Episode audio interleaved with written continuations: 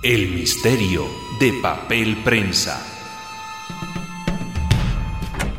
Hola, me presento.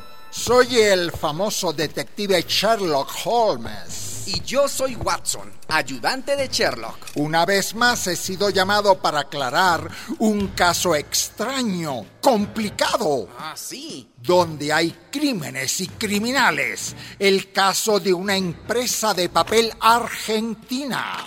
¿Y qué tiene eso de misterioso, Sherlock? Escucha, Watson.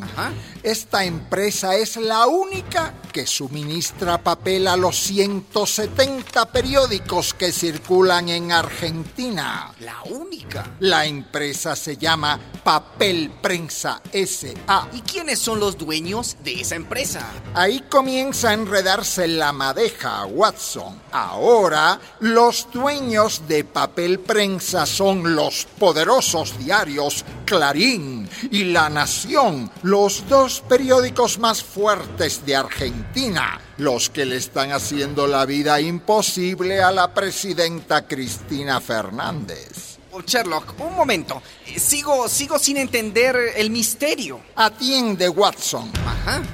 Esta empresa no era de ellos, sino de un señor llamado David Greiber.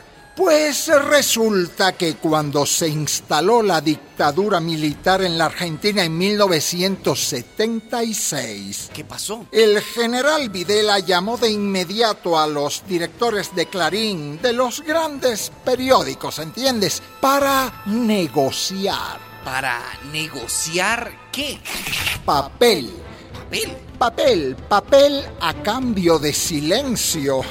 Ay, como los periódicos necesitan papel, el general Videla les ofreció la empresa Papel Prensa a cambio de que hablaran bien de los militares. Pero la empresa era de... De David Greiber, pero, pero eso lo sabían solucionar los militares. El señor Greiber murió en un extraño accidente de aviación en agosto de ese mismo año 76. Lo mataron. Esa era la especialidad de Videla y sus militares asesinos. ¿Y, y entonces? Entonces, los dueños de Clarín y La Nación le dijeron a Videla que querían comprar la empresa Papel Prensa. claro, eh, había un problemita. ¿Cuál problemita? La viuda, la señora Lidia Papaleo, esposa de David Greiber, que ahora quedaba con la propiedad de la empresa. Y la mataron también. Peor que eso, Watson. Peor. La secuestraron, la torturaron y violaron en el centro clandestino puesto vasco. Le quemaron los pechos, el abdomen, los genitales. Qué horror. Así la obligaron a firmar la venta de la empresa de papel de su marido. ¿Y quién se quedó con la empresa, Sherlock? ¿Quién va a ser, Watson? Los dueños de Clarín, de La Nación, de los poderosos periódicos. Mira esta foto, Watson, mírala. ¿Y estos quiénes son? Ernestina Herrera de Noble, actual directora de Clarín. Bartolomé Mitre, de La Nación. ¿Y ese, y ese, y ese de los bigotes? Ese de los bigotes, ese es el general Videla. En la foto, como ves, están brindando con él.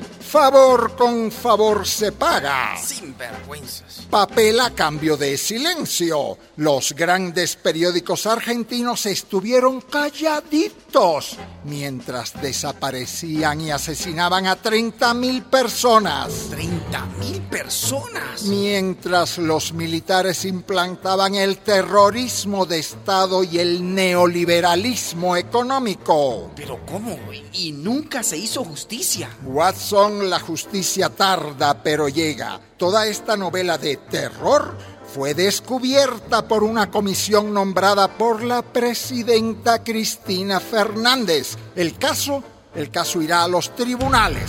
¿Y después? Después, Watson, después el Parlamento argentino discutirá una ley para declarar de interés público el papel para periódicos. Como tiene que ser. Y romper así el monopolio que han tenido durante décadas estos pillos de Clarín y La Nación. Y me imagino que los de Clarín y La Nación no están muy contentos. Han puesto el grito al cielo. Han dicho que la presidenta Cristina lo que quiere es apropiarse de la empresa Papel Prensa SA. Pero ¿cómo si fueron ellos mismos los que la robaron? Han dicho también que es un atentado contra la libertad de expresión. Pero por favor. Y son ellos, los de Clarín y La Nación, los que han atentado gravísimamente contra la libertad de expresión de todos los argentinos y argentinas. Sherlock, eh, ¿no se cumple aquí aquella historia del tipo que gritaba ¡Al ladrón! ¡Al ladrón! ¡Atrapen al ladrón! Y el ladrón era él mismo. Elemental, mi querido Watson.